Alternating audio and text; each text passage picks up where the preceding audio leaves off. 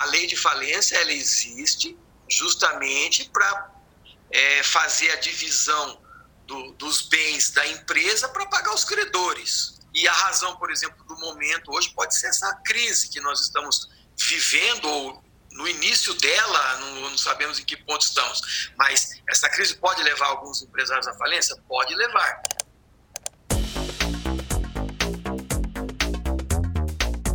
Esse foi o Dr. Lázaro Soto Corno, do escritório de advocacia Pérez e Rezende, falando de uma das consequências do tempo de quarentena, a falência de várias empresas. Um momento triste que afeta não somente os donos de empresa, como todos os seus funcionários, um efeito dominó que é bem perigoso para o mercado como um todo. 25% das empresas abertas fecham antes de completar dois anos, mesmo antes do surgimento dessa grave crise global. Infelizmente, é a hora que os empreendedores pensam: quando é hora de parar e partir para outra? Será que é o momento de tentar mais? Nesse episódio, a gente vai falar sobre o processo de falência no Brasil. Qual o momento certo de tomar essa decisão difícil e quais os passos a seguir para implementar o processo. Quebrei. E agora? E você não vê uma luz no final do túnel. Eu posso ser preso por ter falido? A lição mais importante que eu tive é que você tem que saber o momento de parar. Sob direção e produção da Audioria, toda semana no Sob Controle ficamos de olho nos acontecimentos do cenário econômico, analisando os dados e fazendo um bate-papo entre experts, onde mostramos caminhos para que empreendedores se adaptem rápido às mudanças que estão impactando os seus negócios. Estou mais uma vez aqui numa gravação remota com a equipe da Pipeline Capital. Nosso fundador, Alonso Rochevski, Felipe Wasserman, nosso marqueteiro em relação com investidores, Paulo Sareta, líder da nossa equipe de Transaction, e eu, Cadu Pedreira, Marketing Research e empreendedor digital, mediando a conversa de hoje, que teve a ajuda do Dr. Lázaro, do escritório Pérez e Rezende, nas questões mais técnicas. Reforçando que, caso você queira contribuir com comentários e sugestões para o programa, envie sua mensagem através do nosso WhatsApp 11 5199 0880. Começa agora mais um episódio semanal do Sob Controle.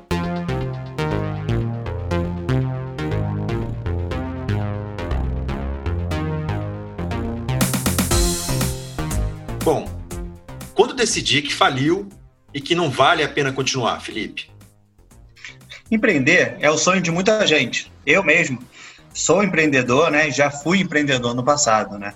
Essa ideia de não ter chefe, ficar com lucro ou sonho de ficar rico, mas na prática, o número de empresas de sucesso é muito baixo. Segundo o IBGE, o número de empresas que fecham é maior do que o número de empresas que abrem. Ao contrário das mensagens de autoajuda no LinkedIn, que os vencedores nunca, falem, saber falir, na verdade, é muito importante. Os grandes empresários, os grandes empreendedores já faliram no passado e hoje têm empresas gigantes. Então, quando é para se falir? É quando a perspectiva não são boas, quando a prática não vai igual ao plano e você não vê uma luz no final do túnel. Ou talvez, tipo, abrir um novo negócio vale mais a pena do que tentar manter esse negócio que você tem. Então, saber a hora de reconhecer que não deu certo e partir para um novo desafio é um fardo pesado, mas muito importante. Eu, por exemplo, já passei por isso. Sei quanto foi difícil reconhecer, ainda mais no mundo de mídias sociais, mas as tarde do que nunca ficou aprendizado. Felipe, empreender é muito importante para um país, para a sociedade como um todo. Se você falhou, não tenha vergonha. Encare com normalidade e a vida é uma contabilidade onde a gente busca mais ganhar do que perder. Mas perder faz parte da vida. Quem nunca perdeu, né? Quem esconde a derrota ou tem vergonha devia refletir que assumir uma fraqueza é uma das maiores fortalezas da personalidade que você tem. Felipe, é, sobre essa questão, qual a porcentagem de empresas que falham no Brasil? Você tem esses números aí? Sim, ser empresário no Brasil não é fácil. Segundo o IBGE, de cada 10 empresas abertas, 6 não sobrevivem no primeiros 5 anos de atividade. Então, só quatro empresas sobrevivem é, nos primeiros cinco anos, fora as que falem depois de cinco anos. Né? Mas, obviamente, quando a gente olha a mídia, parece que, como só entrevista as pessoas de sucesso, parece que todo mundo teve sucesso, né? né? São raras as reportagens conversando com a pessoa que não deu certo. Né? Fora isso, num estudo recente da Boa Vista, afirma que pequenas empresas responderam por 95% das solicitações do período. Então, é muito difícil ser pequeno empresário no Brasil. Felizmente, é mais normal do que imaginamos. O importante é ter os pés no chão e saber quando é hora de parar e partir para outra. Muitas empresas falem, apesar da ideia ser boa, e um dos principais motivos, às vezes, é gestão e controle financeiro, que todo mundo tem que fazer.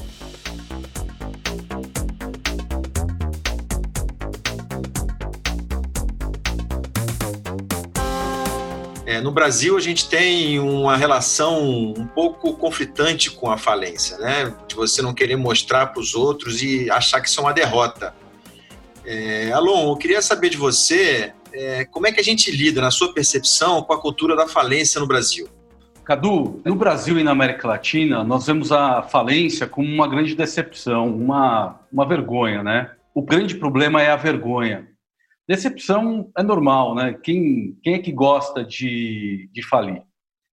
Mas quando você está navegando no LinkedIn, principalmente, você vê muita, muitos mentores postando que os vencedores nunca desistem, né? Que eles têm uma grande resiliência. Mas desistir de um projeto pode ser a ação mais inteligente que um empresário pode tomar. É, muitas vezes, e é normal isso, o projeto é, ele muda conforme o planejado, né? E às vezes você está num projeto que está sendo mais difícil e aparece uma outra oportunidade, um, um convite para uma nova oportunidade ou, ou alguma coisa assim.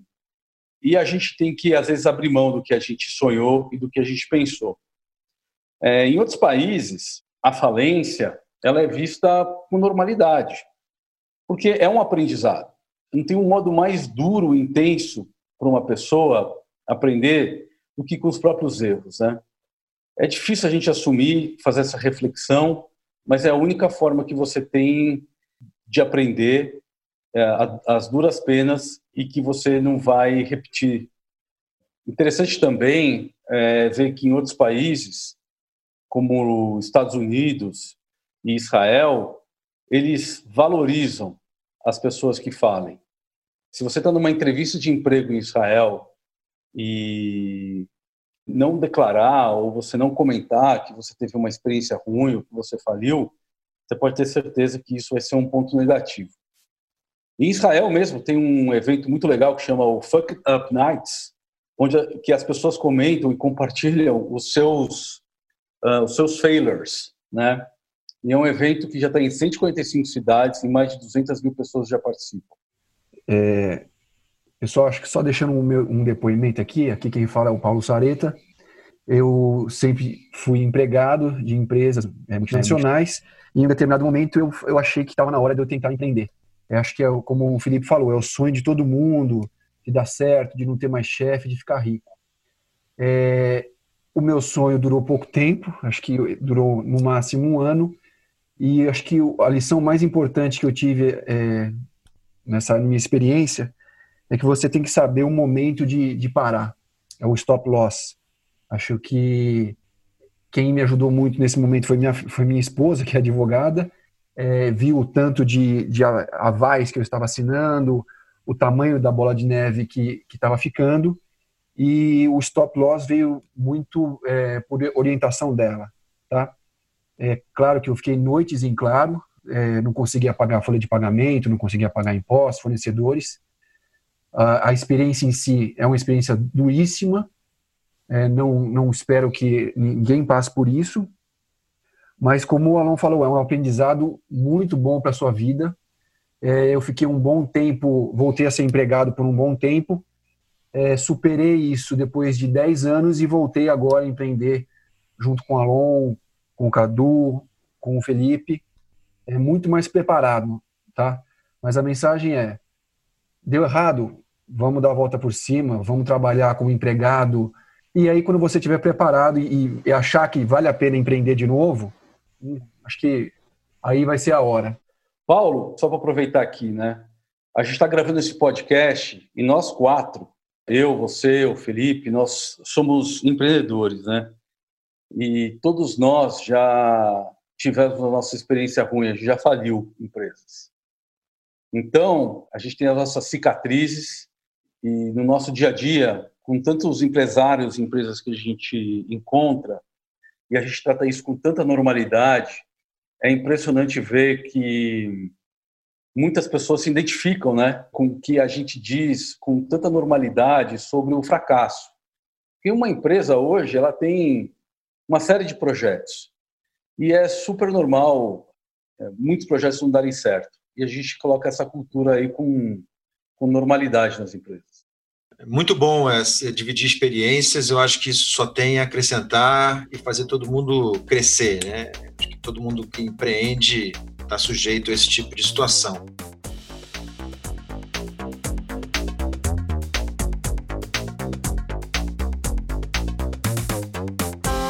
Agora, a gente tem aqui, Paulo, duas opções, além da falência, que é a recuperação e, acredito, a concordata. Você consegue me ajudar a dizer as diferenças entre eles e complementar essa informação que a gente já vem colocando aqui no, no podcast? Consigo sim, Cadu. A concordata, na verdade, ela já foi extinta, tá? Ela era bem menos abrangente do que a recuperação. A concordata ela era decidida por um juiz e a recuperação judicial é uma decisão em conjunto dos credores e do administrador judicial. A, a recuperação judicial ela pode ser, na verdade, extrajudicial, que é né, sem a interferência de um juiz, é, ou seja, um acordo entre o credor e o devedor, e ele só é homologado por, pelo juiz. Essa é a forma mais rápida, eficiente e barata de resolver. Tá? Quando a recuperação é judicial em si, aí sim você tem a justiça interferindo é, na realização de um acordo. Legal. E quando não funciona a recuperação? Então, quando não funciona a recuperação, aí ocorre a falência em si. Tá? Primeiro vem a declaração de falência, que pode ser requerida pelo empresário, devedor ou pelos credores. Na sequência, são analisadas as informações contábeis da empresa, em especial o ativo e o passivo. Há um levantamento dos bens, o que motivou a falência, é, bem como as ações do, do empresário responsável pelo negócio, incluindo possíveis crimes falimentares. E, por último, vem a liquidação. Os bens são é, arrecadados são vendidos e os credores são pagos por ordem de preferência, encerrando o processo. Legal. Acho que vale a pena aqui a gente incluir é, uma resposta que o doutor Lázaro respondeu para o conteúdo desse podcast. Primeiramente, nós precisamos saber qual que é o objetivo de uma ação de recuperação judicial. A recuperação judicial visa manter a empresa, manter o negócio ativo. Então, o que, que, o que, qual que é o objetivo da recuperação judicial? Vamos preservar empregos, vamos preservar a empresa ativa, vamos a, a preservar o negócio funcionando e dar um prazo de pagamento, estender prazo de pagamento, estender condições de pagamento. Esse é o objetivo da recuperação judicial. É, fecha-se a empresa, né, o juiz vai decretar que a empresa está lacrada, vai lacrar a porta da empresa, fecha a empresa, arrecada os bens e divide entre os credores. Aí vem aquela ordem, né, para qual vai primeiro, qual recebe primeiro, etc.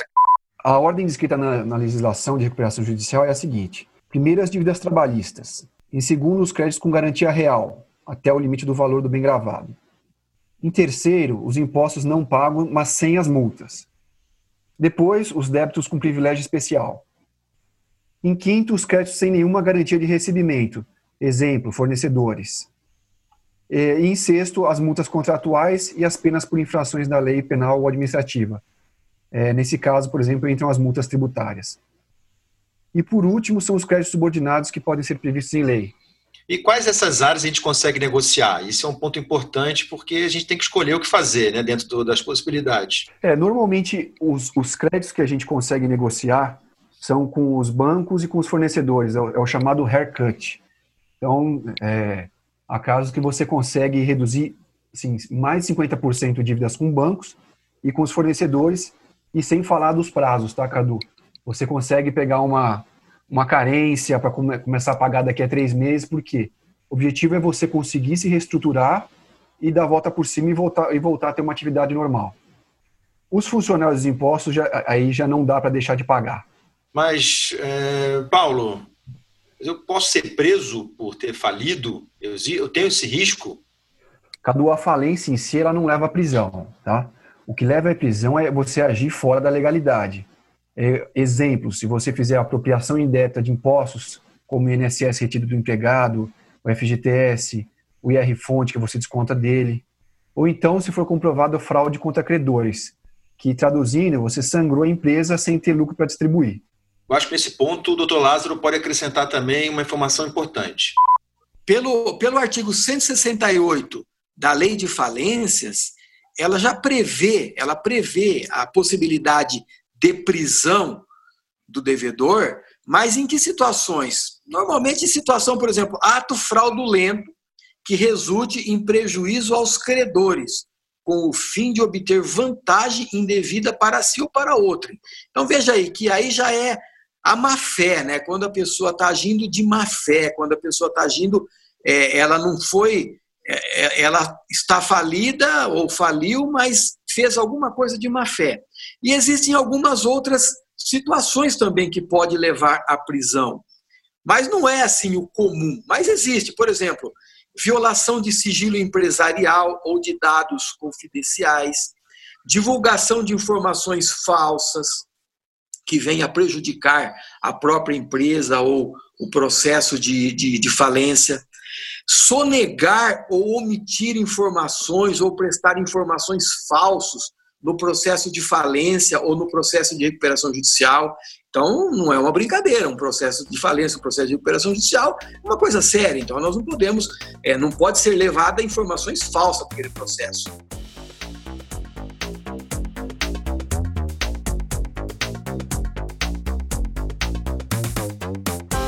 Bom, Alon, para finalizar, o que você pode deixar de dica para os empreendedores?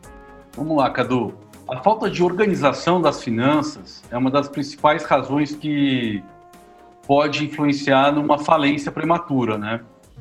Então, para isso, a gente tem um, um, resumo de algumas boas práticas para você evitar os seus problemas, né? Acho que o primeiro ponto é você controlar e projetar muito bem o seu contas a pagar e receber, o famoso fluxo de caixa. É, muita gente projeta muito a curto prazo, a, dentro do próprio mês, mas a gente sempre sugere estender isso, pelo menos ter os 90 dias ou 120 dias bem projetados, que você consegue controlar bem aí um eventual é, buraco no seu caixa, né? Uh, uma, um outro ponto que pouca gente tem uh, atenção é o contador. Ter um bom contador que demonstre confiança, e por mais que você não entenda de contabilidade, é importante você se consultar com alguém que conheça sobre o assunto e um contador que, que tenha também uma, um bom conhecimento na área financeira. Sem dúvida, hoje, o empreendedor, ele parece que é alguma coisa instintiva, né? E hoje já é uma coisa bem mais acadêmica. Então, você procure é, conhecer mais sobre empreendedorismo, tem bons conteúdos na internet, até conteúdos gratuitos, e que você pode se capacitar e aplicar isso no seu negócio. Parece estranho o que eu vou falar agora, mas é ter foco no cliente essencial. Uh, entender o que seu cliente precisa, entender é, a satisfação do seu cliente é, é algo vital para uma empresa. A gente vê também muitos empreendedores sonhando grande, o que é correto, na, na minha opinião. Sonhar grande e sonhar pequeno dá o mesmo trabalho, mas é muito importante dar um passo de cada vez. A gente vê muita gente se dando mal, porque às vezes já nasce com custos muito além do que o negócio suporta, né? Uh, a gente falou sobre finanças, é, bastante até, mas eu queria alertar também que existe uma grande diferença entre um bom empreendedor e um bom gestor. É, ser um empreendedor não significa que você necessariamente é um bom gestor. É, o único ponto importante é você saber que você não é um bom gestor e contratar alguém numa estrutura que faz a gestão da sua empresa, né? Claro que, voltando para a área financeira, que é um alicerce importante, e vital para qualquer empresa, é importante ter outros pilares bem formados, né? Ter um bom produto uh, ou serviço e sempre prestar atenção na depreciação do seu serviço, renovar ele e criar novos produtos. Um outro ponto é a comunicação. Uh, fazer uma boa comunicação, uma boa publicidade e fazer um branding é um diferencial que você foge do que o pessoal chama de, de commodity. Você deixa de ser uma commodity e, e você pode criar um valor e até aumentar o seu preço e criar um diferencial competitivo interessante, né? Uh, eu acredito também que criar um time é vital para a empresa. Os fundos de investimento hoje estão criando um conceito de família, né? E eles têm razão, né? Se você é, considera que o seu time é uma segunda família e você trata o seu time dessa forma, você vai, vai ver um engajamento, seja na alegria e na tristeza, né? Mas é importante também recompensar na alegria.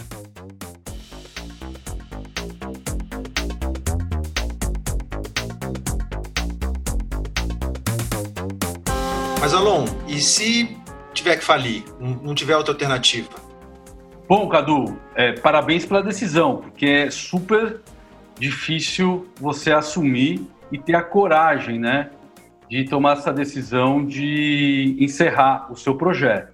Mas eu queria só conscientizar que tem uma diferença entre falir e encerrar a empresa, né? Falir é quando você não tem mais condições de honrar o seu passivo. E aí entra na, na lista que o Paulo comentou agora há pouco. Encerrar é quando você desiste, mas você tem condições de é, honrar todos os seus compromissos. Bom, uh, o segundo ato é você ser racional. Como é que você consegue decantar, separar o seu passivo do seu ativo? O passivo você já sabe o que você vai ter que pagar mas principalmente você pegar o seu ativo e transformar em liquidez, em dinheiro. É, principalmente aquilo que ainda gera receita ou que pode gerar receita no mercado. É, ativos como é, imobilizado, como cadeira, computador, é, a, a, dica que eu dou é venda aquilo que for fácil e rápido. Aquilo que não for rápido, é mais fácil você doar e não perder tempo é, fazendo esse tipo de, de transação. Agora, pessoal, se vocês estiverem indeciso, fica à vontade de mandar uma mensagem para a gente no nosso WhatsApp. É claro que a gente vai poder dar uma, uma mergulhada no negócio de vocês, mas a gente pode dar algumas dicas. E se você tiver algum ativo na área de tecnologia, principalmente, eventualmente a gente pode ajudar vocês com a liquidez desse ativo, pelo nosso network e a e a nossa conexão no mercado. Esse foi o quarto episódio do Sob Controle, o podcast semanal da Pipeline Capital. Esperamos o seu comentário ou sugestão para o nosso programa através do nosso WhatsApp 11 5199 0880. Para seguir a Pipeline Capital no LinkedIn, acesse linkedin.com/company/pipeline capital. Até o próximo episódio.